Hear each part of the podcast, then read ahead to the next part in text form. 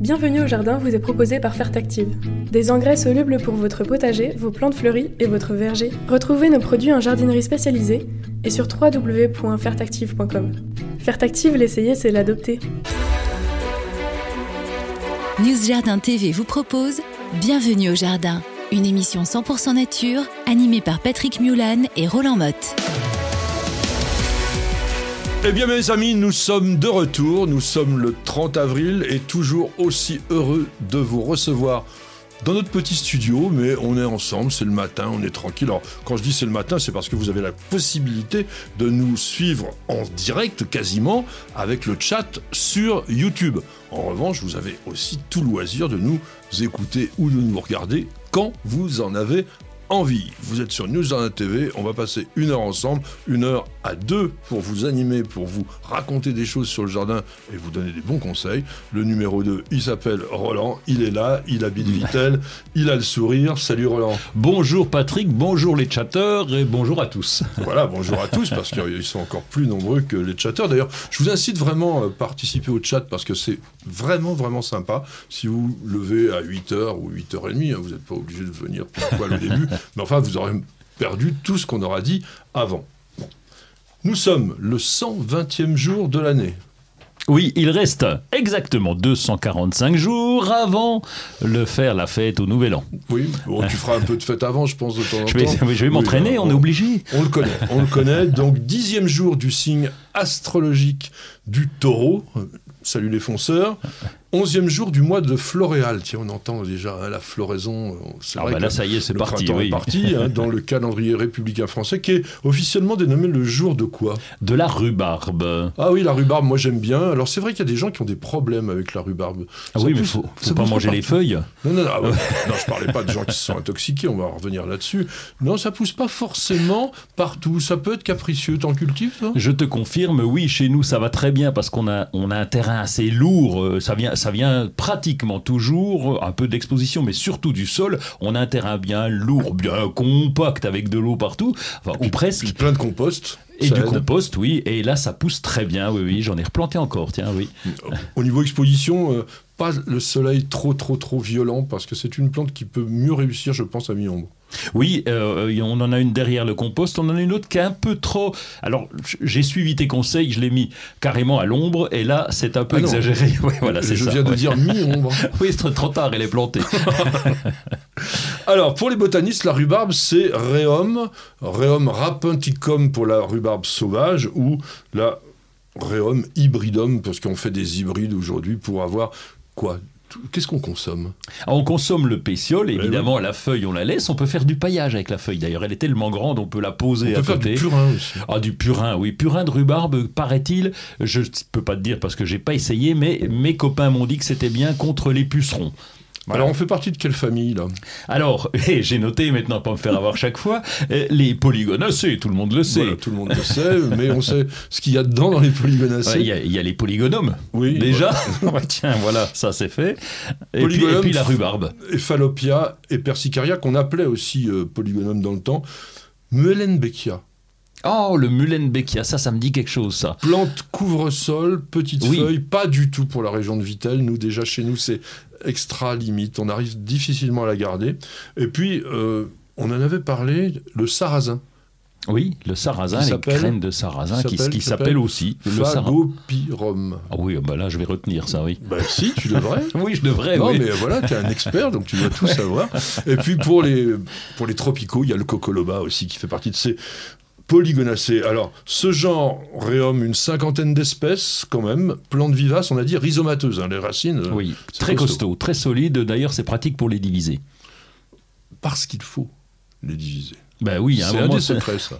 T'as plus le choix. D'abord parce que elle, limite sa croissance, et puis il y en a tellement. Enfin, en tout cas chez nous, je, et tu as raison de le préciser, dans certains sols, ça convient pas, et donc euh, le fait de la diviser est extrêmement important. Ça nous permet d'en remettre un peu partout, et surtout de redonner de, de l'ampleur au pied. Alors, il y a une chose que l'on se pose toujours comme question par rapport à la rhubarbe, c'est combien de feuilles on peut arriver à couper dans la saison sans abîmer vraiment la plante. On va pas couper tout d'un coup d'abord. Il faut en prendre un petit peu. Je sais pas combien, une sur trois, une sur quatre, c'est quoi le mieux? Oui, c'est une. Ah bah, nous on fait une sur trois. Pourquoi? Pour laisser bah, justement de, des feuilles. Euh, l'erreur. De... Ah ouais, mais l'erreur de débutant, c'est ça, c'est dire tiens j'ai une belle récolte, j'enlève toutes les feuilles. Eh ben oui, mais ça, ça arrive assez régulièrement. J'ai eu souvent des questions là-dessus. J'ai tout coupé, euh, j'ai une bonne tarte. Euh, oui, du coup ça pousse beaucoup moins bien. Bah oui, rappelez-vous quand même que la feuille est le moteur de la plante, donc il faut quand même lui en laisser. Alors tu récoltes à partir de quand? Alors on commence assez tôt au printemps, dès que c'est possible. Déjà, euh, pratiquement avant la floraison. Parce que la floraison, euh, là, ça va, ça va commencer. On a déjà des C'est beau la floraison. D'ailleurs, euh, on, pourrait, on, pourrait, en parler parce que c'est magnifique. Mais bon, on la coupe. Pourquoi? Parce qu'on privilégie les feuilles. Et là, on coupe assez tôt et on refait une petite ressucée, si je puis me permettre, au mois de septembre, où là, ça a redonné un petit peu. Là, mais on en coupe beaucoup moins parce que le, les pétioles sont un peu filandreux. En qui es le fanat du paillis, euh, tu en fais un petit peu de paillis dessus, c'est utile Ah oui, oui, oui, capital, puisqu'elle aime bien les sols frais, elle aime bien les sols profonds. Euh, le fait de pailler, ça évite euh, l'évaporation. Pendant l'été. Alors il y a quand même une très très très belle rhubarbe d'ornement qui s'appelle Rheum palmatum, qui peut faire des feuilles qui atteignent un mètre. Donc vraiment très très très grosses plantes. Elles sont pas arrondies comme la rhubarbe comestible, elles sont légèrement dentées. Ça fait un petit peu palmé, oui, palmatum, hein, d'ailleurs, il y a une raison. Hein. voilà. Et tu parlais de la floraison. Alors là, en juin, on a des fleurs crème et qui peuvent même aller jusqu'au rouge et qui font des panicules, c'est-à-dire des sortes de grappes dressées qui peuvent pratiquement atteindre 2 mètres chez certains sujets. Donc il y a des belles rhubarbes très sympathiques que vous pouvez aussi mettre dans votre jardin.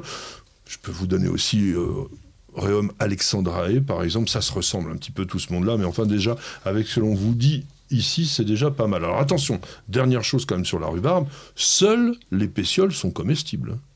Oui, oui, les, feuilles sont toxiques et donc elles contiennent un, machin, je sais plus quoi. De l'acide oxalique, hein, tout simplement, mais qui peut, parce que la dose est importante, la concentration est forte, être jusqu'à mortel. Donc ne faites surtout pas de salade de feuilles de rhubarbe. De toute façon, ça sera très désagréable à manger. L'acide oxalique, vous savez, c'est ce qu'il y a dans l'oseille aussi, mais à la quantité beaucoup moindre, et qui donne cette amertume qui est absolument insupportable. Alors, un anniversaire très, très, très, très important. C'est Grete Gval. Oui, mais... Je te le dis en oslo, en oslodé. qui est né le 30 avril 1915 et on la connaissait beaucoup mieux sous le nom de prêtre princesse Greta Sturza. Cette dame, qui malheureusement est décédée en 2009, bon, elle avait quand même bien vécu de 1915-2009. Hein. mais elle a créé un des plus beaux jardins de France à Sainte-Marguerite-sur-Mer, le Vasterival. C'était, alors j'allais dire une collectionneuse. C'est pas vrai, elle n'avait pas la passion de la collection, mais elle avait la passion des plantes. Donc ça revenait un peu au même. Elle en mettait partout. Son jardin énorme, immense. C'est un endroit où il faut absolument aller voir une fois dans sa vie. D'ailleurs, à partir de cette, de cette saison-là, à partir de maintenant, mois de mai, juin, il faut, faut, y aller. Quoi. Vous allez vous régaler, vous allez voir quelque chose d'extraordinaire. J'ai eu la chance de la rencontrer, de l'interviewer un peu sur la fin de sa vie. C'était un personnage extraordinaire, une personne, oui, c'était une princesse, quoi, une princesse à la fois dans la réalité et à la fois dans les jardins. Donc n'hésitez pas euh, à aller voir ce jardin. Attention, hein, il n'est pas comme ça ouvert au public. Vous pouvez pas vous présenter. Il faut réservé pour la visite, c'est obligatoire. Et faut ça, faut être connu, faut s'appeler Patrick Mulan ou faut non non, non, euh, c'est ouvert au public. Ah oui d'accord. Même le gueux de base peut y aller. Oui. Le gueux de base peut y aller, euh, oui bien entendu. Comme toi. oui, c'est ça. Alors, les dictons, aujourd'hui, on fête la Saint-Robert, un abbé fondateur de l'abbaye de Cîteaux. Tiens, l'abbaye de Cîteaux, tu sais ce qu'ils font, l'abbaye de Cîteaux? Euh, Non, ils se lèvent tôt? Non, ils font du fromage. Ah oui, c'est vrai, mais oui, j'ai goûté en plus, mais oui, c'est vrai, oui. Donc Saint-Robert, qui nous a peut-être, c'est peut-être lui qui a inventé le fromage de Cîteaux. Euh, qu'est-ce qu'il y a comme dicton? Ah, C'est aussi la Saint-Robin, n'oublie pas. Robert, hein. Robin, oui. Eh bien, j'ai un dicton euh, justement pour toi, Patrick. Attention à la Saint-Robin, sous la tondeuse, pense à retirer la main. oui, ça, effectivement. Mais c'est pas faux. Euh, c'est un conseil de prudence, mais bon, c'est vraiment du Roland. plantez vos fèves à Sainte-Eutrope. Oui, on a aussi Sainte-Eutrope qui était un, un évêque de Sainte vous en aurez plus que de mottes. Ah bah oui, euh, hein des mottes, t'en as qu'une, toi. Bah donc euh, deux, deux mottes, euh, pardon. J'en ai qu'un. Et à Saint-Pie, sur les buis, écrase des chenilles avant qu'elles ne mettent les feuilles en charpie. C'est en ce moment qu'arrivent les pyrales du buis. Méfiez-vous, regardez bien, et puis placez des pièges à phéromones, vous saurez qu'elles sont là. Voilà, on va dire ça pour le début de cette émission, et on passe à autre chose. Une question de François. François qui nous dit pourquoi lors de la taille dit-on qu'il faut couper une branche de chaque côté de l'arbre? C'est à cause de ce que l'on appelle la dichotomie. Alors ça, c'est valable sur ce qu'on appelle les dicotylédones, c'est-à-dire donc les plantes qui se ramifient. Quand on taille un palmier, on taille que les feuilles, mais si vous coupez le stipe, euh, ça a du mal à repartir. Enfin, parfois du pied. Hein. Il y a certains palmiers, comme les camérops, par exemple, qui, font facilement des rejets, mais il y en a d'autres qui ne le font pas. Donc attention à ce que l'on fait. Oui, on va couper. Quand vous faites de l'élagage, bon, c'est plus la saison, hein, on élague vraiment en hiver.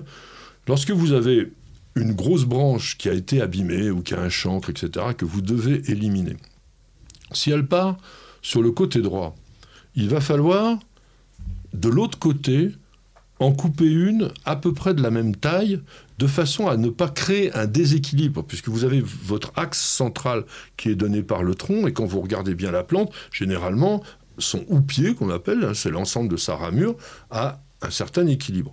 Alors, c'est pas exactement systématique comme cela, mais vous avez une obligation d'équilibrage chaque fois que vous intervenez de façon un peu drastique.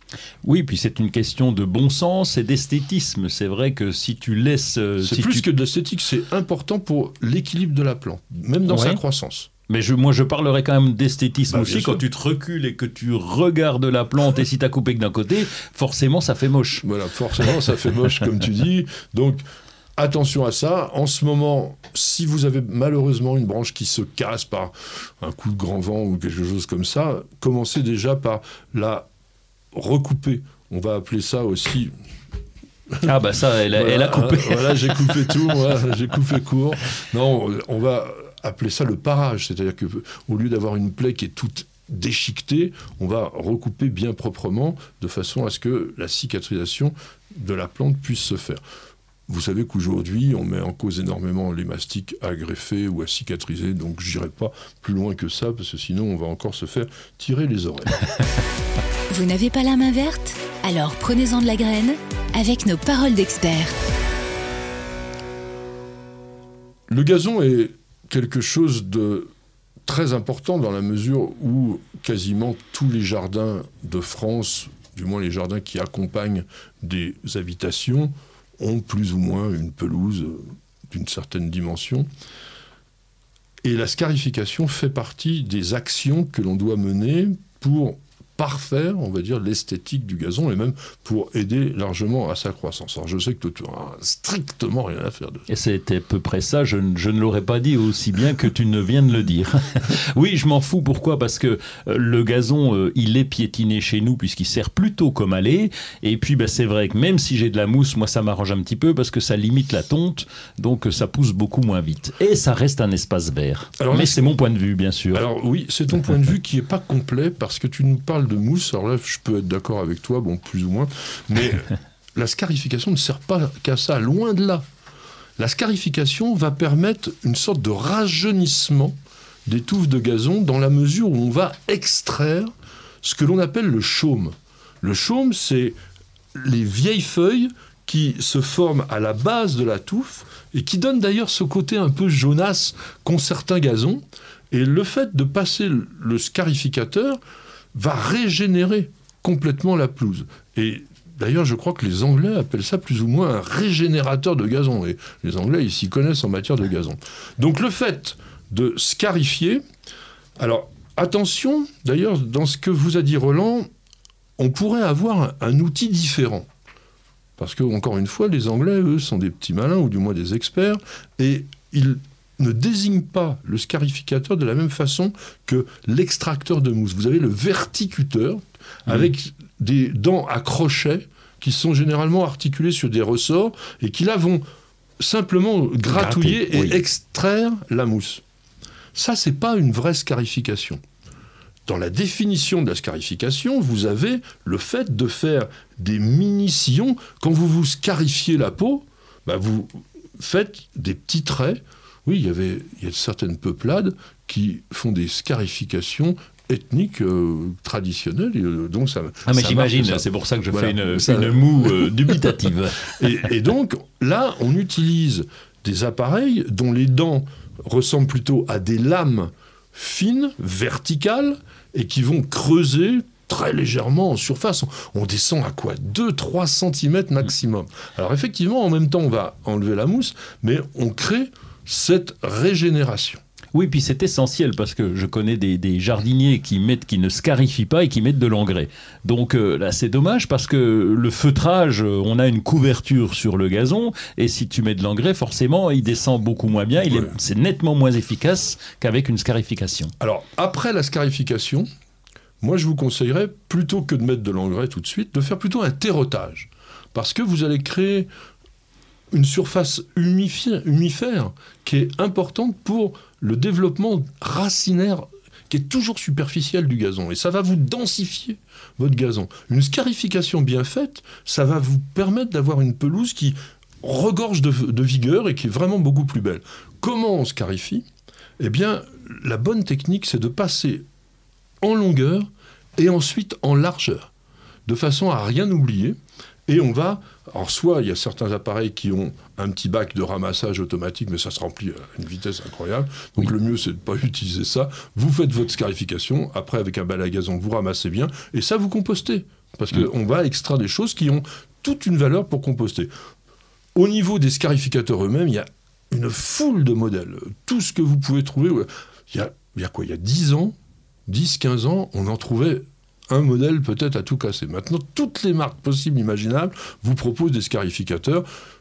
Un petit modèle électrique, vous allez avoir ça autour de 100, 150 euros. Hein. C'est pas Bon, trop cher. alors après, euh, modèle électrique, moi j'en ai vu quelques-uns en rayon, puisque je fréquente deux trois magasins. Euh, on, on va plutôt parler de verti, Non, non, non, non, non, non, il y a, machin. non, non, il y a des, Ah, des véritables. euh, Oui. Non, non, moi j'en ai utilisé. je- Il y a même une.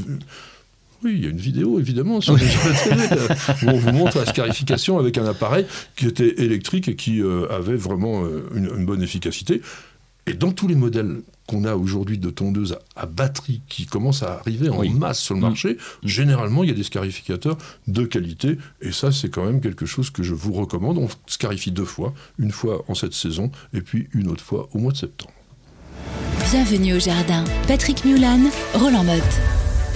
Mon cher Roland, est-ce que tu as de l'actualité? Parce que maintenant ça bouge un peu. Ah oui, oui, il va, il va nous emmener euh, carrément au poulailler là. Ouais, au poulailler. j'ai- j'ai- J'aime bien. j'a- J'avais préparé dans mon jardin un poulailler, puis je l'ai pas mis parce qu'on est comme en- un peu encombré de renards. On a pas mal de. Et ça me fait mal au cœur de voir des petites poules partir euh, entre le bec du renard. Cela dit, je les vois pas. Et je suis tombé sur un site qui est pas vraiment. C'est pas une nouveauté, mais Non. ils sont, ils sont dynamiques. Ils sont C'est là une tendance en fait. C'est une vraie tendance et eux font bien leur boulot. Voilà, c'est pour ça que j'aime bien. C'est, ça s'appelle magali.fr. Magali, eh bien, ils vont, ils vont travailler autour des poules. C'est-à-dire qu'ils sont capables, ils élèvent d'abord des poules en Bretagne. Ils vont nous les proposer par le biais de magasins, de jardinerie, etc. Et puis, ils ont travaillé sur les aliments, des, des aliments élaborés pour les poules parce qu'on n'a pas toujours euh, euh, assez avec le compost pour les nourrir. On a passé avec les déchets. Donc il y a ça, et puis ils ont tout un tas de conseils sur le site. C'est ce site qui est assez intéressant. On les retrouve sur Facebook ou Instagram également. Mais ils vont nous conseiller. On va apprendre qu'il faut au moins 25 mètres carrés pour, euh, pour adopter Par une poule. poule. Par poule, oui, parce qu'elles ont besoin de gratter. Donc euh, quand on est Donc, avec nos mettre 2 un mètres bazar carrés. dans le jardin. Ah oui, ah ben là, faut prévoir la place. Sauf Sauf quoi donc les, les nègres soies. Ah oui, les petites là, oui. Les petites nègres soies qui sont jolies comme tout. On en a vu dans un jardin merveilleux, un jardin à visiter, celui-là aussi du côté de Beauvais, qui est le jardin du peintre André Van Beek. Il a des nègres soies qui se baladent alors qu'il a un jardin à l'anglaise, mais extraordinairement beau, bien entretenu et tout ça. Elles font pas de dégâts. Bon. Donc Oui, voilà. mais- Donc si vous avez un beau jardin et que vous voulez des poules, je vous conseille les nègres soies. Oui, vaut mieux parce que la bonne poule pondeuse là qui va nous faire la, la, la, la brune là, alors elle, elle peut faire un peu de dégâts. Donc on apprend qu'elle est 25 mètres carrés. On apprend que sa durée de vie c'est 5 à 10 ans si le renard euh, veut bien nous la laisser vivre. Et puis euh, on, on apprend aussi qu'elle est parfaite. On, on a tous les intérêts de la poule. Pourquoi en plus du potager c'est bien d'avoir des poules? Parce qu'elles vont consommer les déchets. Vous aurez les œufs avec. Et puis on a des, des, des jouets pour poules puisque la poule est devenue un animal de compagnie euh, à part entière, et donc on, a, on trouve des petits jouets aussi sur les poules. Alors il y, a certaines poules qu'on appelle vraiment des, des, poules de compagnie ou des poules d'ornement qui de luxe. Oui, voilà, qui sont intéressantes. Notre ami euh, Pierre-Adrien chez Truffaut, il en a des sortes avec certaines qui font des œufs bleus, enfin des choses extraordinaires. Donc n'hésitez pas à aller chez Magali parce que vraiment je les connais aussi. Ils sont très très experts. Moi mon choix de nouveauté c'est une découverte qui est pas très sympathique. C'est une luciole sud-américaine qui mange les vers de terre encore, et qui arrive en France. Bah, encore. Non, mais encore, il y a, bah, encore une énième bestiole qui vient manger. Obama ah, déjà, Mais là, là c'est Photinus signaticolis et qui euh, arrive d'Argentine, d'Uruguay et qui semble être un peu parti pour conquérir notre pays. Elle est apparue en 2016 en Espagne et en trois ans, elle a euh, vraiment franchi les Pyrénées. Et en 2020, on avait déjà euh, vu dans les Pyrénées-Orientales une population euh, qui s'était euh, vraiment installée. Donc on pense que ça pourrait devenir une espèce invasive. Si jamais vous voyez ce type de verre luisant, eh bien, il faut le signaler tout simplement au service de protection des végétaux de votre région. Ça peut toujours servir. Et ou simplement au muséum d'histoire naturelle aussi qui regarde un petit peu comment se développent tous ces nouveaux ravageurs. Au niveau des salons de manifestation, il est évident que ça commence à se développer en masse. Il y a à Barbizon, vous savez, Barbizon, c'est la ville des peintres, c'est la ville où il y avait Théodore Rousseau, où il y avait Camille Corot, où il y avait Jean-François Millet, qui ont peint des chefs-d'œuvre là-bas. C'est à côté de Fontainebleau. Et pour la première fois, les 7 et 8 mai, donc la semaine prochaine, ils vont nous faire une fête des plantes qui s'appellera la fête des parcs et des jardins. Ça sera un accès totalement gratuit, donc ça vous permettra de découvrir le village qui est mignon comme tout. Il y a des bons restaurants aussi, vous pouvez passer. Non, non, non, mais c'est vrai, j'en connais bien. Donc c'est un, un, véritable lieu touristique, mais en plus, là, il y aura des exposants du jardin.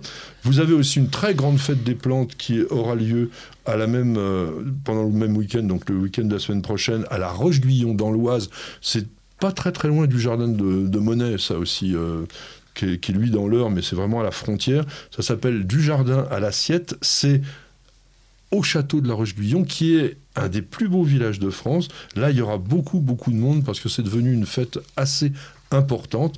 Et on aura même notre copain Pascal Garbe, qui est le directeur des jardins fruitiers de la Connexion. On vous le fera venir un jour. Enfin, c'est un petit peu loin la Connexion, mais il viendra jusqu'à oh, Paris. Je l'amènerai, euh, hein, on du covoiturage. exactement.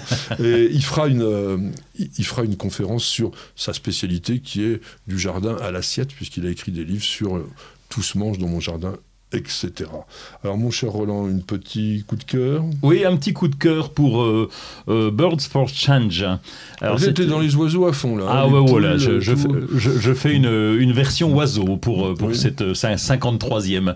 Birds of Change, eh bien c'est une entreprise à mission et ils, sont, ils ont envie de dépolluer l'environnement, mais alors de façon très originale. C'est qu'ils ont pris des, des oiseaux qui n'étaient pas toujours gentils, hein, toutes les, les pies, les qu'on a tendance à, un petit peu, euh, euh, comment dire, euh, trouver envahissant chez nous, eh bien, ils ont, ils ont réussi à les faire collecter des déchets dans la nature et dans les villes. C'est-à-dire qu'ils les dressent? Ils ne les dressent pas, c'est que ces oiseaux-là sont assez intelligents pour comprendre que lorsqu'ils vont chercher des mégots, et alors il y a une vidéo qui est géniale sur leur site, on les voit, donc ils vont chercher des mégots, les oiseaux ramènent ces mégots dans des petites boîtes, et toc, dès qu'ils mettent un mégot, il y a ah, la nourriture, il y a la récompense. Mais oui, on marche tous comme ça. Et donc l'idée, c'est de dire, bah, évidemment, on va pas dépolluer la planète avec ça, mais c'est de dire aux humains, regardez, si eux y arrivent, pourquoi nous, est-ce qu'on est qu'on ne pourrait pas arrêter de jeter nos mégots, de jeter nos cochonneries, nos papiers, etc. Et du coup, ça prend de l'ampleur. Moi, je vois souvent l'inverse, hein, parce que les pis, par exemple, dans les poubelles de ville, parfois vous dites oh, les gens sont sales ici, etc. Quand vous regardez bien, c'est les pis qui viennent piller euh, complètement euh, les poubelles et, qui virent tout et mettent tout autour.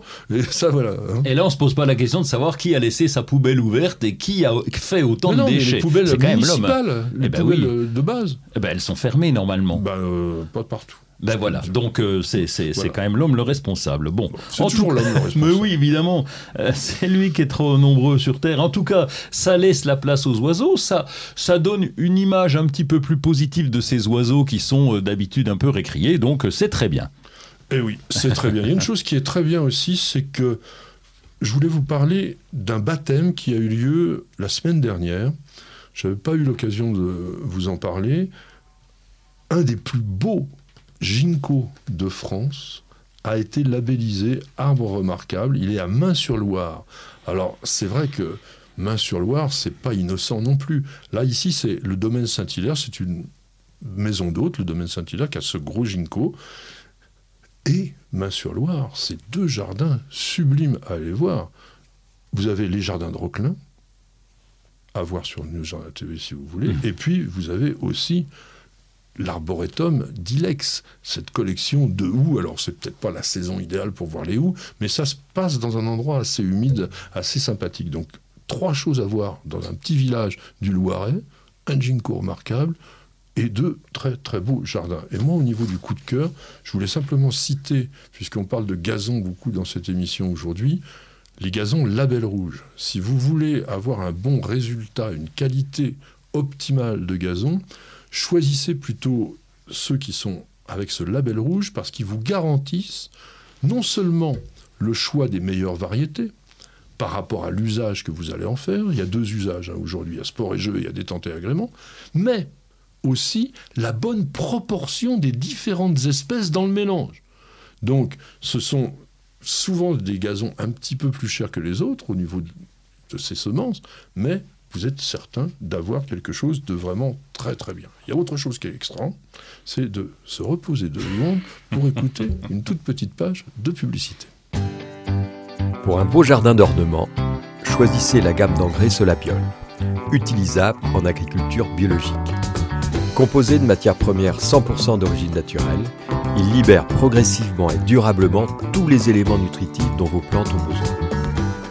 Pour l'application, rien de plus simple épandez l'engrais au sol, griffez légèrement pour l'incorporer, puis arrosez. Deux à trois apports dans la saison suffiront.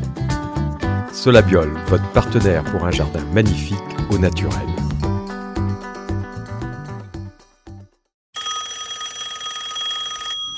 GG, c'est moi GG qui dit après avoir suivi votre vidéo sur la fertilisation du gazon, j'aimerais savoir quel pourcentage de NP à donner à ma pelouse ben On ne quitte pas le gazon, hein, ah on reste vraiment dedans. Alors la question, ça se pose pas du tout en ces termes. Hein. Si vous regardez bien dans le commerce, vous prenez tous les engrais gazon qui existent, vous regardez la composition NPK, je vais revenir pour vous expliquer deux secondes ce que c'est, mais il n'y en a pas deux pareils.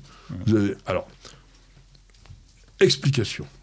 NPK, ce sont les trois éléments de base que vous retrouvez dans tous les engrais complets, qui sont N égale Azote.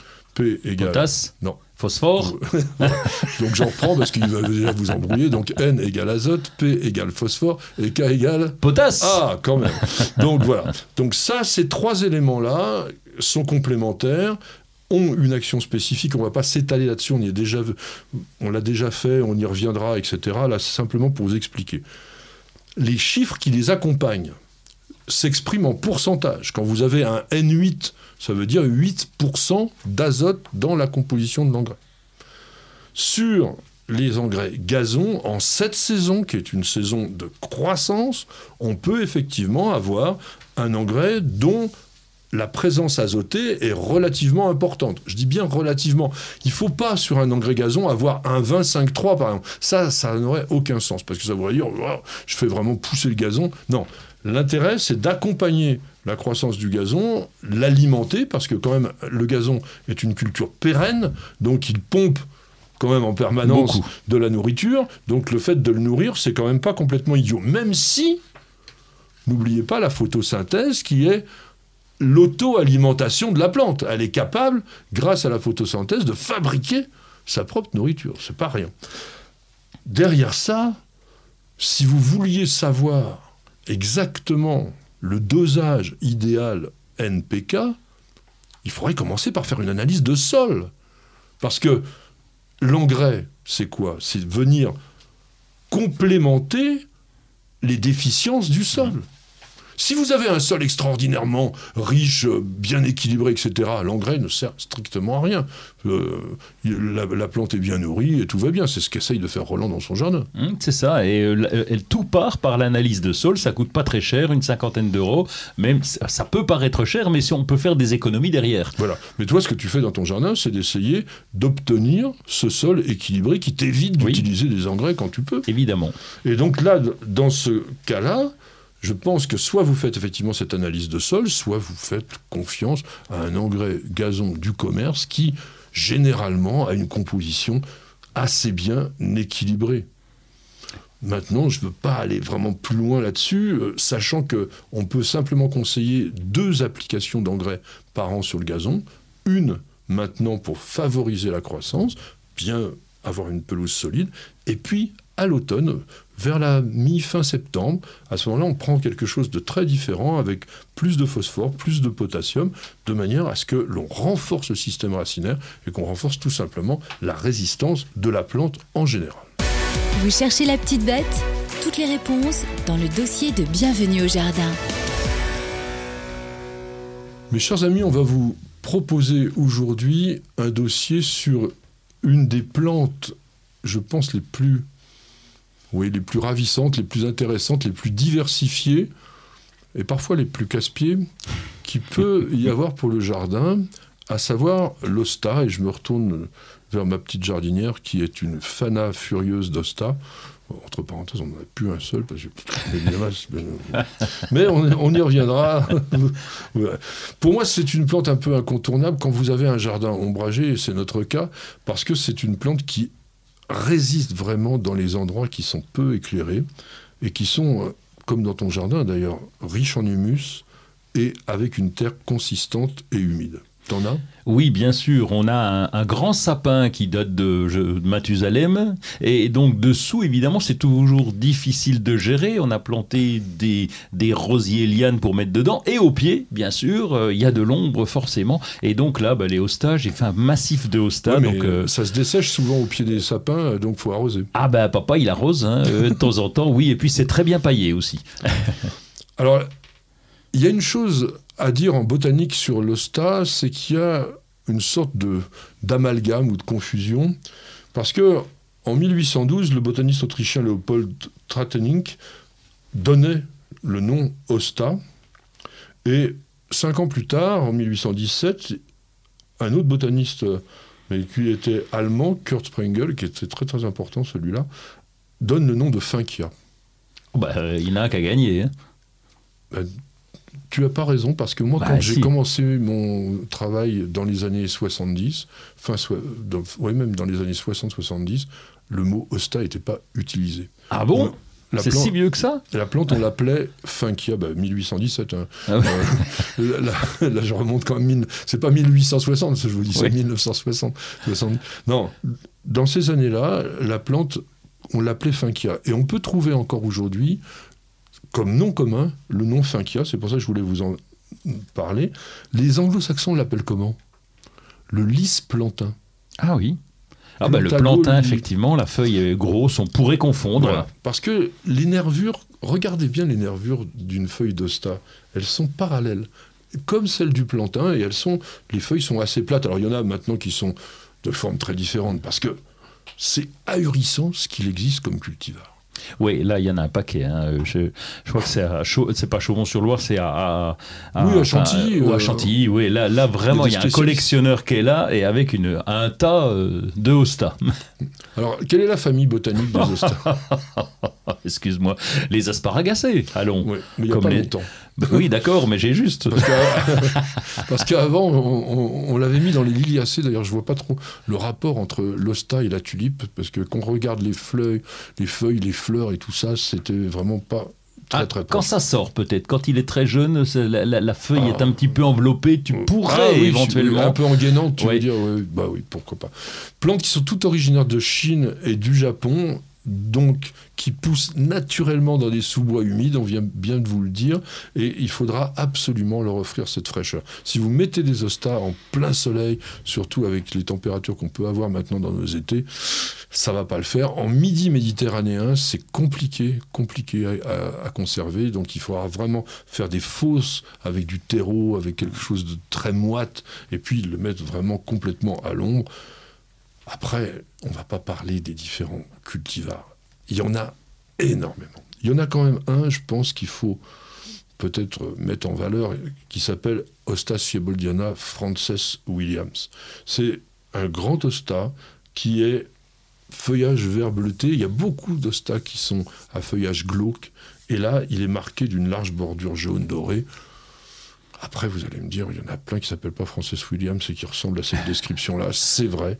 Mais celui-là, c'est un des, des ostas historiques, je dirais. Il a, il a démarré vraiment euh, l'ensemble de la folie des ostas. Parce que c'est vrai que, comme tu dis, moi, au tout début de ma carrière, au tout début 70, c'était pas une plante qu'on cultivait énormément. Et puis, beaucoup d'horticulteurs, notamment en Belgique, en Hollande, en, Allemagne aussi, se sont passionnés par ça, ont créé des hybrides. Vous avez des ostas dont les feuilles, à l'âge adulte, font allez, 5-6 mmh. cm, et vous en avez qui font plus d'un mètre. Et Alors, entre ces deux-là, ça va être le gag de. Pour ceux qui nous écoutent, Patrick joue avec son micro et forcément le micro non, tombe. Mais je fais toujours plein de gestes et puis donc il y a des choses qui tombent. Et je disais donc, entre ces 5-6 cm et ce mètre, vous avez toutes les dimensions possibles, imaginables. Vous avez des feuilles plates, vous avez des feuilles qui sont glo... Comment on appelle ça euh, oui, glauque, euh, pas, pas glauque, mais... Euh, j'ai dit, glauque tout à l'heure. Non, non, mais elles sont comme globuleuses, elles sont toutes gaufrées. Et vous en avez des lisses, vous avez des vrillés, et vous avez vraiment un choix extraordinaire. Alors à mélanger avec des plantes d'ombre aussi, avec des astilbes, par exemple, toutes les plantes de fraîcheur, avec des accords. l'accord, l'accord panaché, là, Acorus gramineus variegatus, c'est vraiment une plante qui peut aussi aller avec les ostas.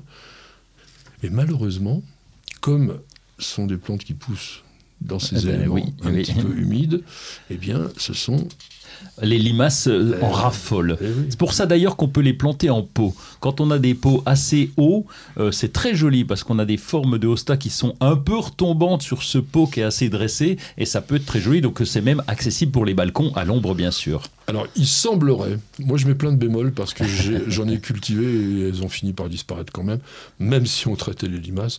Il semblerait qu'il y en ait qui soient plus résistantes que d'autres. Ah, voilà. Hein, alors j'ai les noms. On m'avait conseillé de prendre euh, je crois que c'est Elsion. Euh, Alcyon. Alcyon. Alcyon, et on m'avait dit, tu vas voir, il rigole quand il voit passer les limaces. bon, les limaces aussi, parce qu'elles en avaient bouffé quand même. Alors, si tu veux un truc débile que j'ai vu sur l'internet pour éviter que les limaces dévorent les ostas, c'était de les cultiver en pot. Alors les limaces grimpent sur les pots, mais donc comme la personne savait que ça grimpait sur les pots, de déposer de la vaseline sur le bord du pot de façon à ce que la limace glisse et ne puisse pas atteindre l'osta. Non, je vous ai dit que c'était un truc débile, hein, euh, donc je maintiens que c'est débile. En revanche, toi, tu as, tu as, tu as trouvé un truc incroyable, le Slug No More. Et ce n'est pas à base de vaseline. Et donc, il a été obtenu en 2019 à Ho Chi Minh Ville parce qu'il y a la société vietnamienne du Hosta qui a bossé sur le sujet, en particulier Nguyen Noi Doi. Pardonnez-moi pour, euh, pour la prononciation. Je crois que c'est Noi Doi quand même. Le... Noi Doi bon, ok. En tout cas, euh, l'idée c'est quoi? C'est que bah, cette, cette dame euh, qui a travaillé là-dessus s'est dit, mais déjà on a de la limaxine euh, qui attire les limaces. Limaxamine. Limaxamine. Limaxamime. Mine. Oh, ouais, dis donc. Bon, un truc qui attire les limaces. et donc, elle a déjà croisé euh, deux ostas entre eux et elle, elle, a multiplié cette limaxamine. Et donc là, ils se sont fait bouffer en moins de deux. Elle a dû travailler en laboratoire. Ça, c'est le premier point. Mais deuxième point, elle s'est rendue compte qu'il y avait aussi autre chose dans les Osta, il y avait, alors là aussi ça va être compliqué, de la saponine glycosidique. Oui, mais ça c'est courant ça sur les plantes. Les saponines, vous savez, c'est ce qui peut permettre de faire du, savon tout simplement, et c'est des éléments qui sont soit toxiques, soit utilisés aujourd'hui en médecine de façon importante. Hein. Et le truc, c'est qu'elle a rassemblé les deux. C. Et ben voilà, elle, elle a créé la, euh, elle a trouvé la limotoxine C, elle a rassemblé les deux, et du coup, les limaces sont attirées. Ils sont capables d'aller à 100 mètres de là, les limaces arrivent pour manger ce hosta, et dès qu'elles le bouffent, elles meurent. C'est du bonheur. Alors, a priori, ça reste encore au niveau de la recherche, parce que je ne pense pas que cette Hosta Slug No More, donc ça veut dire plus de limaces, hein, pas plus de limaces, il y aura peut-être une commercialisation, en tous les cas, je ne l'ai pas vu encore euh, sur le, le commerce. Non, on la trouve pas. Je vais vous en conseiller quand même deux, trois. Je vous avais dit, bah non, euh, etc. El Nino, je trouve qu'elle est très mignonne parce qu'elle est vert glauque bordée de blanc. Ça, c'est très lumineux. Love Pat. Alors, pour les fleurs, parce qu'on n'en a pas parlé, mais les fleurs d'Osta, qui sont des inflorescences dressées largement au-dessus du feuillage, avec des clochettes plus ou moins retombantes, sont soit blanches, soit mauves, lilas, et certaines sentent très très bon. Donc la fleur, elle est intéressante aussi chez cette plante-là, et cette variété Love très florifère blanche, et elle a des feuilles glauques qui sont cloquées. Voilà le mot que je cherchais tout à Ah, l'heure. des cloques. Voilà, les feuilles qui sont cloquées. Il y a Enterprise ou entreprise, comme vous voulez, euh, qui est vert soutenu à centre blanc.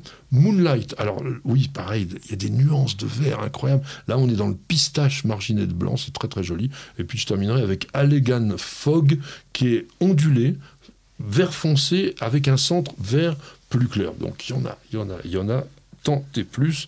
Mais en tous les cas, n'hésitez pas, cultivez Zosta et mettez des appâts anti-limaces.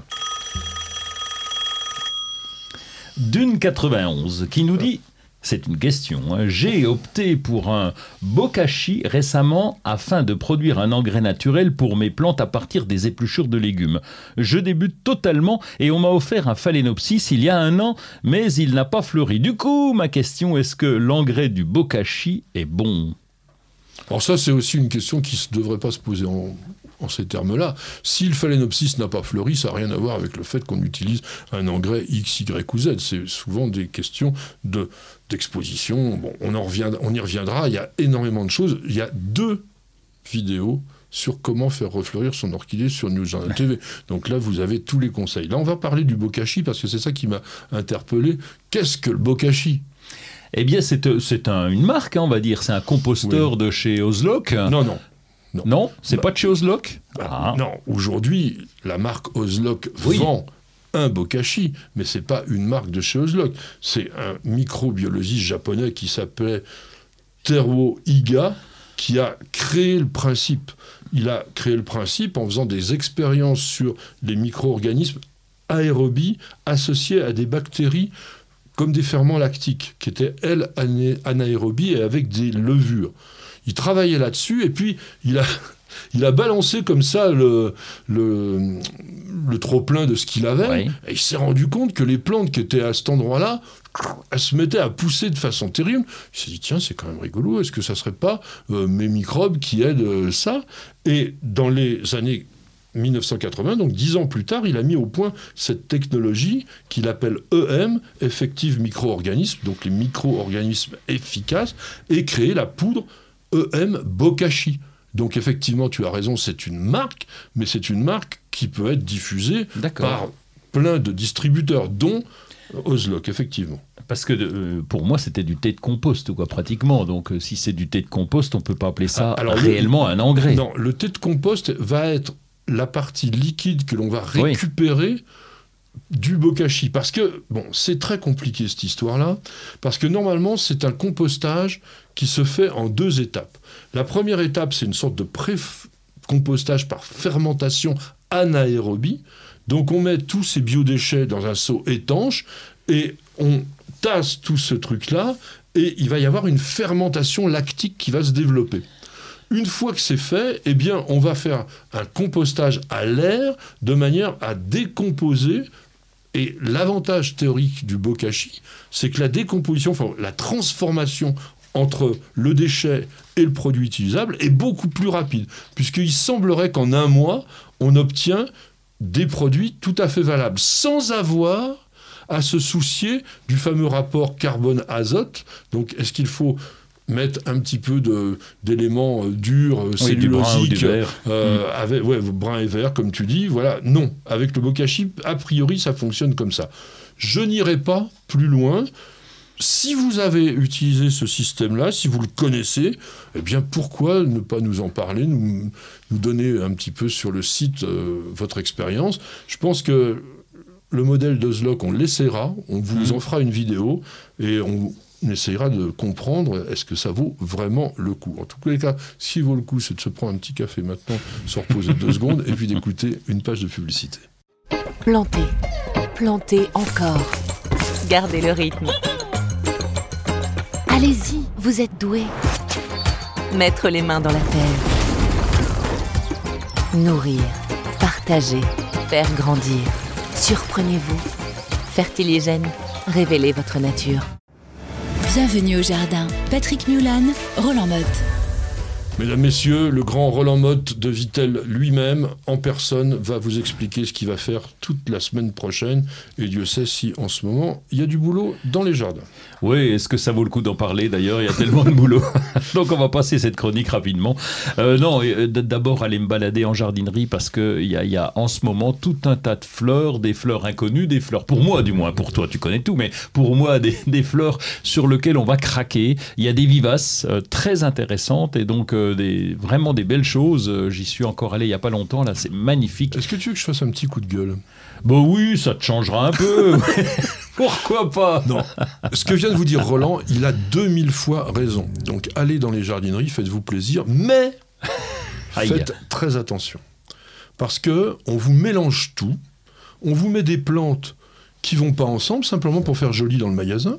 On vous met des végétaux rustiques avec des végétaux frileux, on ne vous indique que très très rarement que ce sont des plantes frileuses. Par exemple, en, en ce moment, il y a des bougainvilliers mais qui débordent de partout dans les jardineries de la région parisienne. Mm. Aïe aïe aïe. Bah, ça dépend, si tu les mets en serre, si tu les mets en véranda, Non, mais- non, euh, mais- ça tient le coup. Oui, mais quand tu vois le nombre qui est proposé par rapport au nombre de, de vérandas ou de serres qui existent potentiellement dans la région, euh, c'est non. On va donner en- en- envie d'acheter un truc qui, au mieux, fera une saison. Pourquoi pas? Mais il faut le dire. Et, Oui, voilà. et comme on vous le dit pas, eh bien, vous achetez ça sur le coup de cœur, le même coup de cœur que ce que vous a dit Roland, et après vous avez une déception. Moi, je ne veux pas qu'on ait une déception. Le jardin, ça doit être un plaisir, et il va, falloir aussi se dire qu'un jardin, ça doit être une réussite, et cette réussite, elle passe par la culture de plantes adaptées à la région. C'est pas ça qui me choque, moi, parce que ça, il, me semblerait anormal qu'on n'ait pas de bougainvillée dans une jardinerie en ce moment. Et donc, euh, ce qui me m'embêterait plus, c'est que je n'ai pas l'information. Donc, soit l'information est sur le chromo, l'étiquette, soit j'ai un vendeur pas loin qui me dit faites gaffe quand même. Ici, dans votre région, ça peut craindre un petit peu, mais c'est le seul truc. Sinon, le fait qu'ils aient du choix, ça me semble essentiel et Non, ça mais- me rassure qu'il y ait plus de, de plantes dans les jardineries. Bien sûr. Non, moi, ce que je dis, c'est que j'aurais aimé qu'il y ait un rayon plantes méditerranéennes, par exemple. Le, le simple mot méditerranéen, ça doit pouvoir faire tilter. Et de l'autre côté, même aussi d'ailleurs, plantes annuelles, plantes de saison, et puis plantes vivaces en général, c'est vrai qu'elles sont à part. Au moins qu'on comprenne, quand on est dans un magasin, ce qui va nous arriver. Je rencontre tout le temps des consommateurs, on se retrouvera peut-être un jour ou l'autre dans une jardinerie, on discutera, qui me disent tiens, euh, ils sont devant les pétunias, combien de temps ça dure? Bah, C'est une annuelle, je suis désolé. Alors, les gens disent ah, oui, mais moi je voulais une plante qui dure plus longtemps.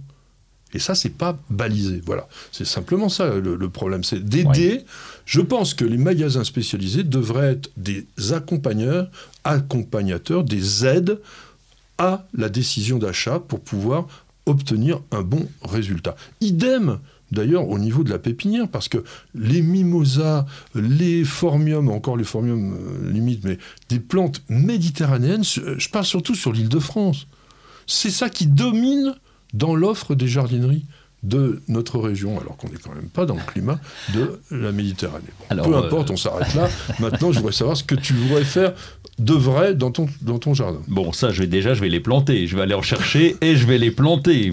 Même si euh, la fleur va peut-être geler un petit peu parce que nous ne sommes qu'au mois d'avril. Jusqu'au 15 mai, on peut encore avoir. euh, Ouais, une fois tous les euh, 15 ans. Oui, ça arrive, ça arrive encore quand même. hein. Bon, semis de fleurs, euh, semis de fleurs comestibles, bien sûr. Alors là, euh, ça. Ça, m'aurait étonné. Mais oui, mais les capucines, c'est magnifique. D'abord, ça se mange, la fleur se mange. La fleur est belle. Ouais, mais c'est bien les capucines, on a à la fois les légumes et la viande avec, avec le puceron. Ouais, euh, Ouais, mais c'est pas gênant parce que pendant que les pucerons là, là, ils vont pas ailleurs, donc c'est très bien. Et puis à la fin, tu fais comme tu veux, mais tu récoltes les graines parce qu'il y en a des tonnes. Il y a certaines variétés qui ont des tonnes de graines qui tombent. Tu ramasses ça, tu fais ça, confit au vinaigre, c'est excellent. Avec ta viande, avec ta charcuterie, ça ira très bien. je mange pas de charcuterie. Ah bon? Bon, bon, tu, tu devrais manger en tout cas Des, euh, de la capucine, c'est très bon. Bourrache et semis, je vais rien, je vais plutôt les sarcler. non, les soucis. Euh, et bourrache et soucis, pardon. Oui, je risque de les sarcler un petit peu. Tu m'as donné des graines d'œillet d'Inde, donc ça c'est fait. J'attends, j'attends que ça lève. Bon là, c'est, je les ai Tu mis fait assez pour les limaces, hein, tu m'as dit. Ou, entre autres pour les limaces, mais il en restera quand même un ou deux. Et ça, tu les sèmes à la volée comme ça ou tu fais des repiquages euh Non, je, je sème à la volée parce que ça, ça va tout seul. De toute façon, on en trouve assez régulièrement, donc euh, à la volée. Oui. Même l'œillet d'Inde. Oui, je sarcle un petit coup dessus et puis ça va. Je bouge des trous comme ça. C'est un peu tard hein, quand même d'Inde. hein. Il aurait fallu le faire au mois, au mois de mars, ça aurait été mieux. Ah oui, mais tu sais, chez nous, quand le Ah. sol est réchauffé, alors je Le parle du Grand Nord, Est, amis, le non, le. Grand Est simplement, ou les régions montagneuses, eh bien, c'est vrai que on est prudent et nous attendons un petit peu. Oui, mais ça représente qu'une toute petite frange de la France. Le reste de la France est en plaine. On a aussi le plus grand littoral euh, des pays euh, européens. Je suis, je suis choqué. Je, je- mes amis de- du Massif central, mes amis des Vosges, mes amis des Alpes, mes amis des Pyrénées. Oui, mais eux, vous sentez le pâté. Merci. Non, mais Bravo, ils sentent pas le pâté, mais il y a choqué, beaucoup moins de monde. On sait que toute la- l'activité jardinière se fait autour des grandes villes. Bien sûr, autour Euh, de Paris. Non, le- le- le- Lyon, Bordeaux, Lille, euh, Marseille, c'est là les grands pôles où il y a beaucoup Autant de gens qui Patrick, je, beaucoup. je t'admire pour la botanique, autant pour la géographie. Du coup, j'ai un petit doute. Hein. Bah, on connaît les non, mais moi je connais le marché du jardin qu'on a étudié pendant des années avec Promo Jardin et on voit bien où ça se, où ça se fait. Les, les dix plus grandes jardineries de France sont autour de Paris. Il y a une raison. Bah oui, parce qu'il y a plus de monde. Eh ben, c'est ce que je dis. Oui, mais c'est le monde. Mais les jardins, ils existent aussi dans Ah nos oui, régions moins froides et montagneuses. Donc tu, fais- plus tu- grands. tu parles des exceptions. Je continue. Excusez-nous hein, pour euh, cet intermède musical. Euh, la ruche, un petit coup d'œil à la ruche quand même. si on Je en vais a une. Euh, ouais, oui, quand Alors, on en a le- une. le- mais le coup d'œil il sert à quoi? Le coup d'œil, il sert à voir si tout va bien, si euh, les abeilles sont bien en train de rentrer, de sortir, s'il n'y a pas de problème particulier. Et on Sinon il y a des trucs à faire? Oh oui, je vais soulever quand même pour voir si je vais rajouter les. C'est un peu tôt hein, pour euh, rajouter les réhausses, mais là, bon, on va voir déjà si tout fonctionne bien. Mais si là, ça fonctionne pas bien, qu'est-ce qu'on fait?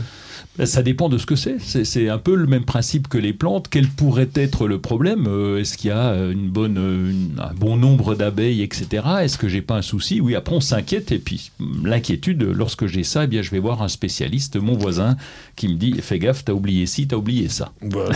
Eh ben, tu nous diras ce que tu as oublié la semaine prochaine. Euh, oui, bah, il faut arroser un petit Ouais, peu, notamment ouais. quand on est en serre. Oui, euh, indispensable en serre, souvent on se fait avoir, mais on y plante les tomates, les aubergines, les poivrons, tout ce qui craint un petit peu. Et, surveillance, parce que dans la, dans la serre, il fait très chaud la journée. Alors ça a beau, j'ai des ouvrants, et on ouvre les portes, mais quand même, ça chauffe très très vite. Donc là, faut surveiller l'arrosage. Ça, c'est très important. Sur tout ce que vous avez planté en pot et en bac, c'est exactement la même chose. Attention, euh, je l'ai déjà dit plein de fois, je le redis. Quand il pleut, c'est pas pour autant que ça arrose bien les plantes en pot. Parce que souvent, vous avez le volume de la plante qui est important, même qui déborde la largeur du pot, et l'eau ruisselle sur l'extérieur et n'arrive pas au pied. Donc méfiez-vous et vérifiez bien tout ça. Oh, l'homme du paillage, évidemment. Allez, on y va. Oui, si je, je te l'ai déjà dit, je te le redis, je vous le redis, si je peux arriver à tout pailler partout, ça serait du bonheur. Donc euh, évidemment, là, on, on rajoute un petit peu de paillage euh, lorsqu'on en a la possibilité, mais il y a toujours la possibilité. Alors moi je vais vous donner une possibilité pas chère, c'est que si vous avez des haies, vous les taillez et vous avez un broyeur, vous les broyez et vous faites du BRF.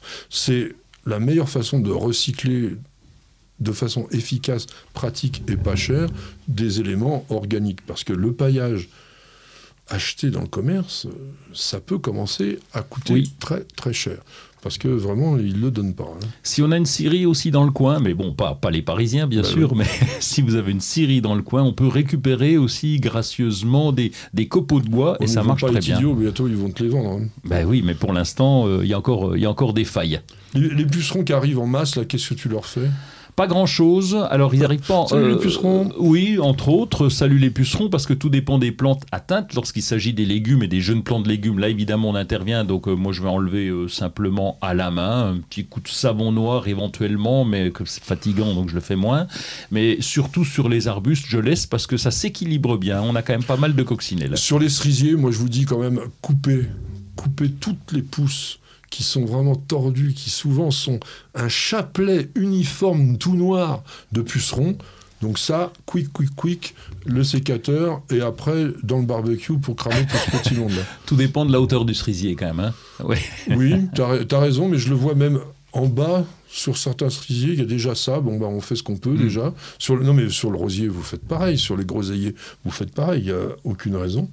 Après, euh, ah oui, tu voulais nous bouturer les figuiers. Alors explique-nous comment tu fais là. Bouture de figuier, j'ai loupé à l'automne et puis euh, j'ai mangé des figues euh, cet hiver excellentes de chez un tonton de, de bon, bah, peu importe de la famille. Oui, ouais, il va nous raconter sa vie. J'allais vous raconter tout ça, mais alors non, je, un je vais bouturage du figuier. Bon, alors mon tonton. Alors, donc récupérer ça. Donc il y a deux feuilles aux extrémités, couper un petit bout de 20 cm, un peu comme la bouture à bois sec, mais là, sauf qu'on est en pleine végétation, donc je vais le faire rapidement. Il y a euh, deux feuilles aux extrémités, donc trouver une pousse qui va bien convenir sur ce grand. Il est grand l'arbre, donc j'aurai du choix. Et puis recouper peut-être ces, Ah oui. pousses, bien sûr, re- feuilles, les de euh, moitié. Réduire les feuilles, faire Voilà. l'habillage, comme on Oui. appelle. Et puis les mettre en. Je vais les laisser engoder pour euh, les maîtriser plus facilement. Bon, il va vous faire des vidéos, comme ça vous regarderez en même temps. Bon, il y a énormément de semis, notamment toutes les fleurs annuelles, il en parle jamais parce qu'il en fait pas, à part, à part celles qui se mangent. Non, mais par exemple, bon, les belles de jour, les bleuets, les immortels, les centaurés, les cosmos, les clarkia, les lavataires, le lin, les nigelles, enfin, il y en a énormément que vous pouvez semer, comme il disait, comme ça, dans les massifs, et il n'y a pas besoin de faire un énorme travail derrière ça. Beaucoup, beaucoup, beaucoup d'autres choses, on y reviendra. Ne vous excitez pas non plus. En une semaine, il y a le temps de faire quelque chose. Et si vous avez oublié, ben vous le ferez la semaine prochaine.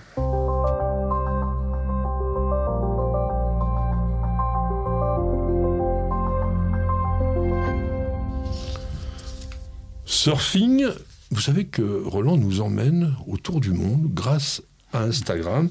Et là, tu vas nous emmener dans quel pays? Oh là, carrément au Japon. Oui. Bon, alors il a un nom, c'est Monsieur Hashimoto, donc ça, ça va, c'est un nom classique, ça doit être un Dupont, je pense, pour là-bas. hein. Et il est à Shiba, au Japon, c'est une petite presqu'île juste à côté, en face de Tokyo. Il a, il a 3500, 3005 abonnés, il a 1483 publications. Je suis tombé dessus avec le hashtag jardin, quand vous faites hashtag jardin, vous arrivez à plein de choses. Et puis, alors, c'est son jardin, c'est chez lui, il nous prend des photos de son jardin, il met pas toujours les noms parce qu'il les connaît pas, mais j'ai eu la traduction des commentaires et j'ai bien aimé les commentaires. La viola, bon, il y a une photo de pensée, mais la viola se réchauffe et fleurit joyeusement. Donc il est, il est, il est un, petit peu poète, il y a une clématite sauvage, met les graines de clématite hivernale ressemblent à des flocons de neige soufflés dans le vent et envolés. Alors bon, après la traduction c'est Google, hein, donc... Non, euh, mais euh, c'est ce que l'on appelle des haïkus en japonais. Et il y a souvent des très très très jolies phrases comme ça. Oui. Euh, et- et par exemple, il y en a un que j'ai mémorisé, je ne sais pas qui l'a écrit, il dit « Une fleur s'est envolée, c'était un papillon ». Voilà, voilà, c'est joli, ouais. C'est le genre de choses comme ça. Mais euh, voilà, tu l'as aussi. Il y en a encore un autre. Allez, Allez, une dernière plaisir. pour une Jacinthe.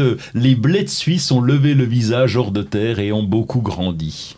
Alors il dit les blés de Suisse, j'ai pas Ouais, trouvé. ça, c'est euh, la traduction de Google, je pense. hein. sans doute, euh, mais que oui. Il n'y a pas beaucoup de euh, cherché. rapport entre la, la blette, Ah la bah. Suisse et la Jacinthe. Mais peu importe, on était au Japon, on a rêvé, et ça, c'est sympa.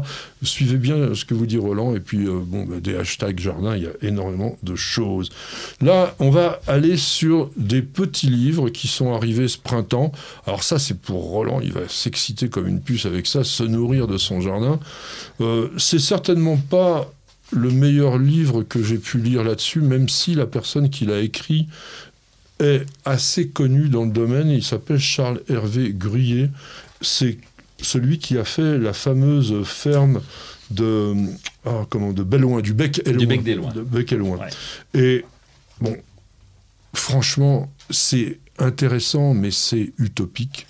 C'est vraiment un, un livre sur la résilience pour avoir une sorte d'autonomie alimentaire, donc c'est restrictif, on, se culpabilise à chaque fois, euh, et puis bon, c'est un travail de, de, de- de dingo, c'est un travail de romain, etc. Mais bon, pour les passionnés de ça, surtout les adeptes fous de la permaculture, je pense que ça fera partie des bibles euh, à ne pas oublier. Euh, voilà, regardez un petit peu, on retombe au 19e siècle, on laboure avec un cheval, enfin bon, que des trucs que de toute façon je Mais- réprouve totalement, mais je vous en parle quand même parce qu'il n'y a pas de raison de pas avoir l'esprit ouvert.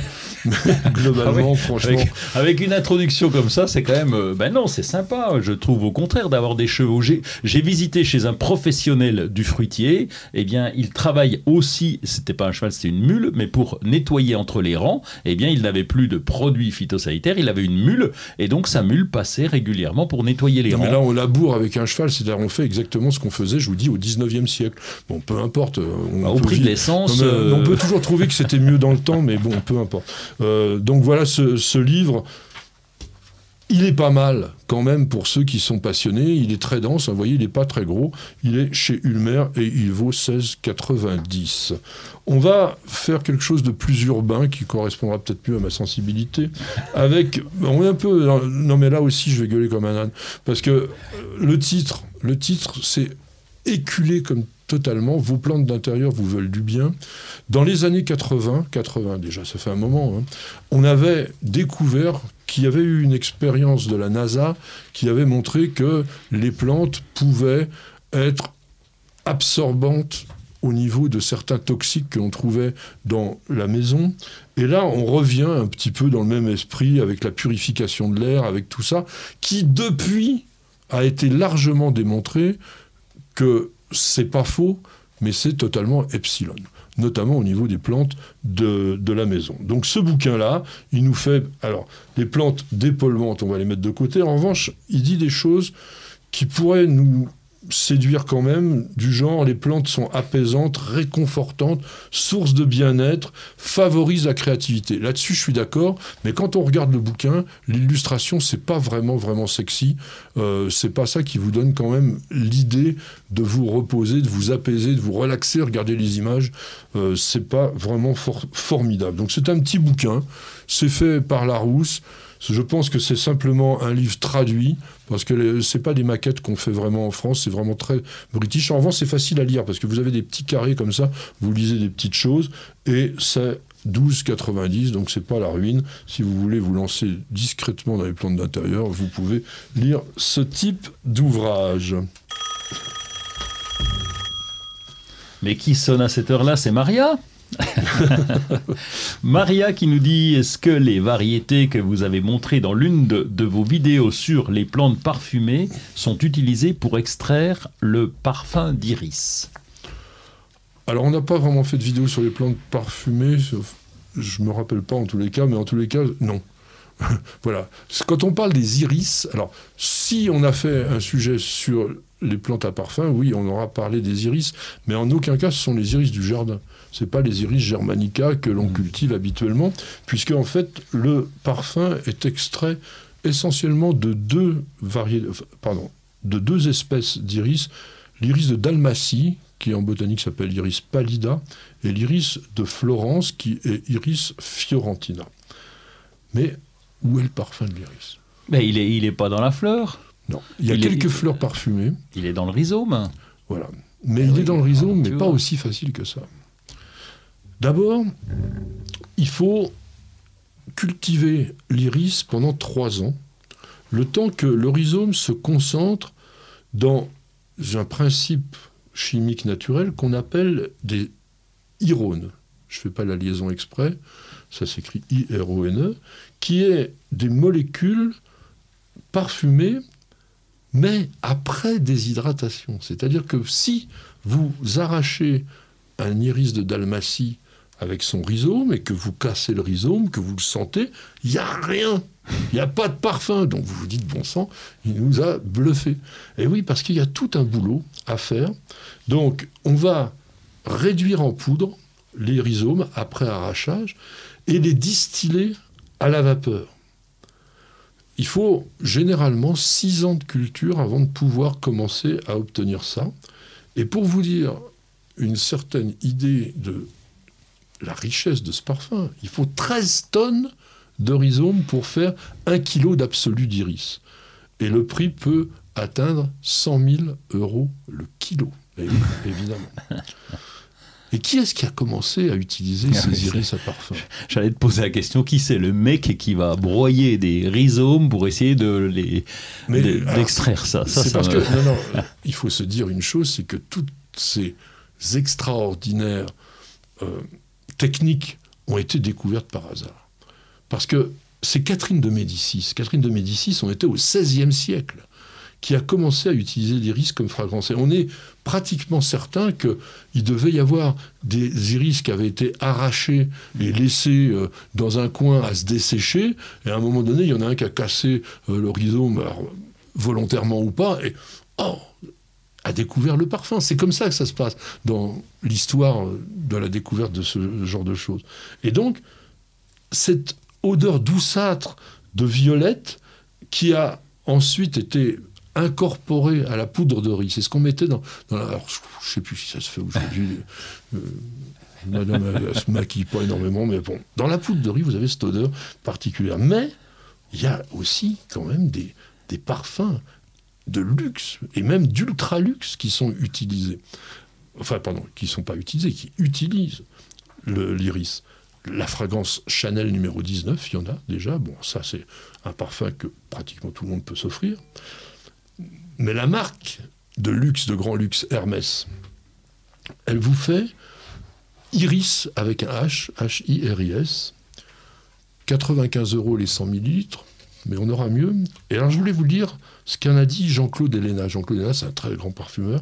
Il dit Une aquarelle sensible qui compte la fraîcheur de l'aube et la beauté froide des iris à l'élégance poudrée.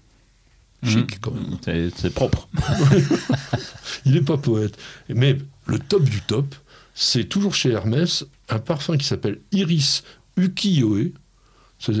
C'est- un peu japonais, mais c'est dans la collection Hermessence. Et attention, ça vaut 245 euros les 100 millilitres. Alors, Oui, il vaut mieux mettre de l'eau de Cologne, moins Oui. cher. non mais euh, Elena, il a dit le parfum délicat mais très présent oscille entre les notes de rose, de fleurs d'oranger et de mandarine, exprimées par petites touches impressionnistes. Moi, je trouve ça formidable, mais donc sachez une seule chose, c'est que l'iris, bah, vous pouvez faire ce que vous voulez, casser les rhizomes, etc. Et vous sentirez strictement rien. Patrick, Roland, racontez-moi une histoire de plante, de jardin ou de jardinier. Pour cette histoire botanique, nous allons aborder un phénomène particulier du comportement végétal, à savoir le parasitisme. Alors si on sait que beaucoup de bactéries, euh, les virus aussi, euh, les champignons par exemple, vivent en parasites parce que bah, ils sont vecteurs de maladies, euh, que ce soit chez nous, chez les animaux ou chez les plantes, on ne pourrait pas forcément s'imaginer que des plantes, on va dire supérieures, que des plantes à fleurs, ou que y a aussi beaucoup de plantes sans fleurs, enfin, ou du moins qui n'en font pas, qui sont parasites, parce que tout simplement, c'est une sorte de vie facile, le parasitisme. Ça vaut le coup. On trouve ça chez certains ados, effectivement, qui viennent piquer dans le frigo. J'ai les noms. Mais bon, ça, c'est autre chose. Alors, sur les gymnospermes, par exemple, les gymnospermes qui sont les ginkgos, qui sont les conifères, qui sont les cycas, il y a une seule plante qui est connue en Nouvelle-Calédonie, parasite, elle s'appelle d'ailleurs Parasitaxus ustus, c'est un conifère. Euh, Parasitaxus, c'est l'if parasite, quoi, un petit Ouais. peu. Et qui, alors c'est assez étonnant, lui se développe sur une plante qui appartient à la même famille, sur une plante qui s'appelle Falcatifolium taxoides. Donc c'est aussi euh, une sorte de, de taxus. Donc on est sur de la Nouvelle-Calédonie, c'est tout à fait particulier. C'est peut-être C'est vraiment un parasite Il pense en symbiose Certains ou- botanistes, tu viens de dire le mot, certains botanistes se demandent si ça serait pas une symbiose et si, en fait, les deux plantes ne seraient pas, elles, infestées par un parasite, mais un mycélium, un champignon. Bon, c'est très très particulier cette histoire-là, mais je voulais juste vous le dire pour que vous sachiez quand même que même dans le groupe des conifères, on peut en trouver un. Dans les parasites, on a deux catégories. Vous avez les hémiparasites, qui sont donc des plantes vertes, qui ont de la chlorophylle, capable de faire de la photosynthèse et qui va prélever les substances nutritives dans la sève brute, puisque comme il est capable de faire la photosynthèse, il n'a pas besoin de sève élaborée. Ces hémiparasites vont utiliser l'azote de leur hôte pour se développer. Ceux que l'on connaît très très bien dans cette famille-là, ce sont les orobanches. Les orobanches qui sont des plantes assez particulière que l'on voit dans nos jardins parfois des sortes d'épis jaunes qui sortent comme ça du sol. Enfin, ils sortent du sol parce qu'ils sont greffés, entre guillemets, sur les, racines. Vous avez les latréas. Ça vous dit quelque chose, latréas? Alors ça, on en voit parfois souvent. C'est tout violet. Ça, sort comme ça. Euh, c'est assez esthétique d'ailleurs. Il y a les rhinantes, les œufs fraises aussi, qui sont des plantes plutôt esthétiques. Euh, et d'ailleurs, euh, bon, tu me disais au Cap Vert, t'en connais un, toi? Ben oui, j'étais allé là-bas et je voyais cette plante des, des, orobanches. Alors j'ai trouvé après, j'ai eu du mal à trouver. Heureusement, j'ai mon ma petite application. et, et c'était surprenant parce qu'il n'y a pas de feuilles. C'est très joli, c'est grand, allez, comme ça. Et il y en avait plein de sable, mais je me dis, mais tiens, après, tu te dis, mais et ça pousse sur quoi, sur quoi? Ben oui. Et ça pousse sur des racines. Donc, euh, bon, souvent, euh, c'est des, racines d'arbres hein, qui peuvent être donc très longues. parfois, on, ne s'en rend pas compte. Donc, elles envoient des petits suçoirs à l'intérieur des racines et puis elles, pompent tout simplement.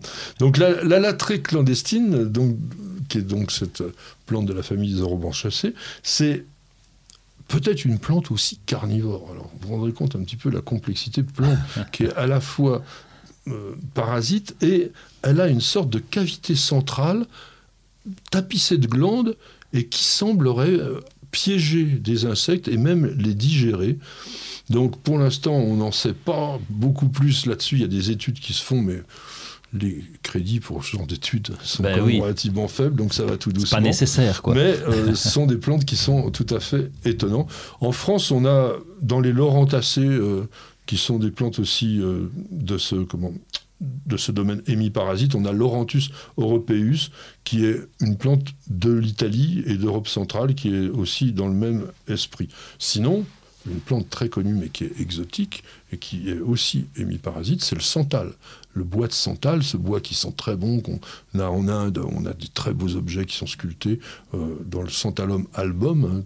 Vraiment, on fait des très très belles choses, y compris d'ailleurs des choses moins jolies mais utiles là-bas, qui sont des bûchers funéraires pour les bouddhistes. On brûle les morts sur du bois de santal pour que le parfum de l'arbre les emmène vers le nirvana ou le paradis. Euh, et les santalacées en France sont quand même représentés par une plante extrêmement commune.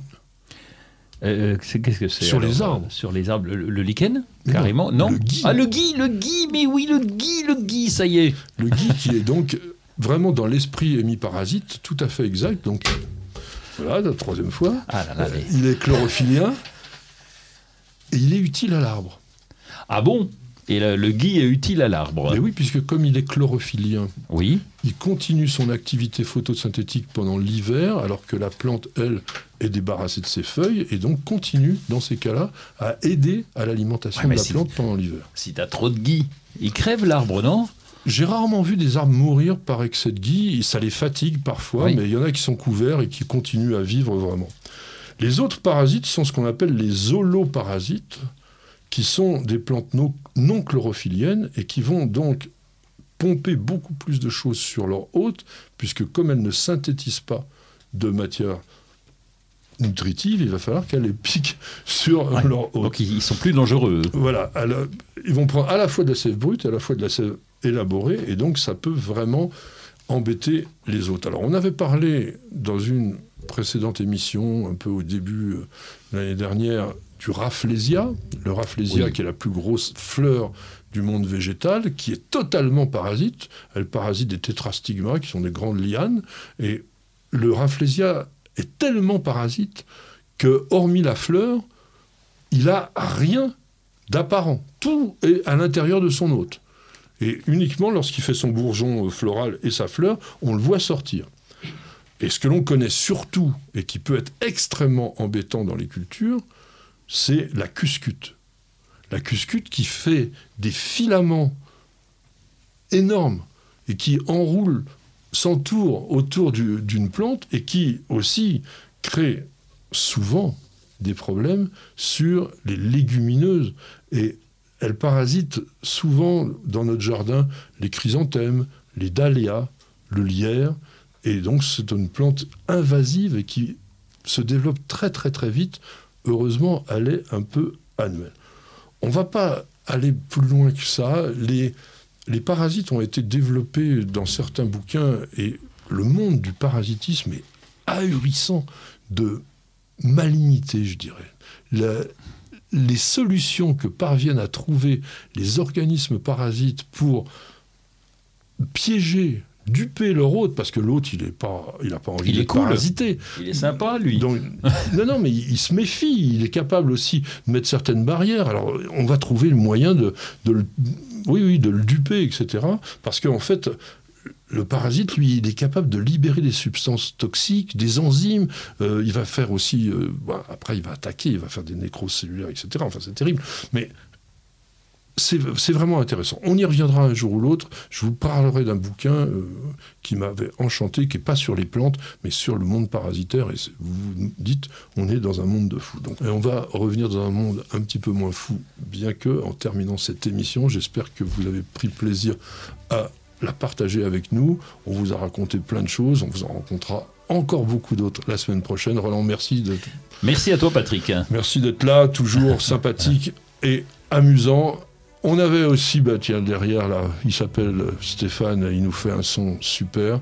Miguel, Miguel, il fait des films, il fait des photos, il fait du mixage, du montage, enfin, il fait tout un tas de trucs. En tous les cas, il est indispensable parce que c'est grâce à lui que vous pouvez voir notre émission en vidéo. Nicole, elle, elle s'occupe de tout, elle regarde tout, elle fait aussi des petites images, elle nous développe un peu d'Instagram. Et puis, à ses pieds, eh bien, vous l'avez évidemment pas entendu comme d'habitude. Elle s'appelle Perle, c'est notre mascotte. Elle est endormie et elle a passé avec nous un bon moment. J'espère vous retrouver en grand nombre la semaine prochaine. Avec Roland, on vous dit très très très bonne semaine de jardinage et bienvenue, au jardin.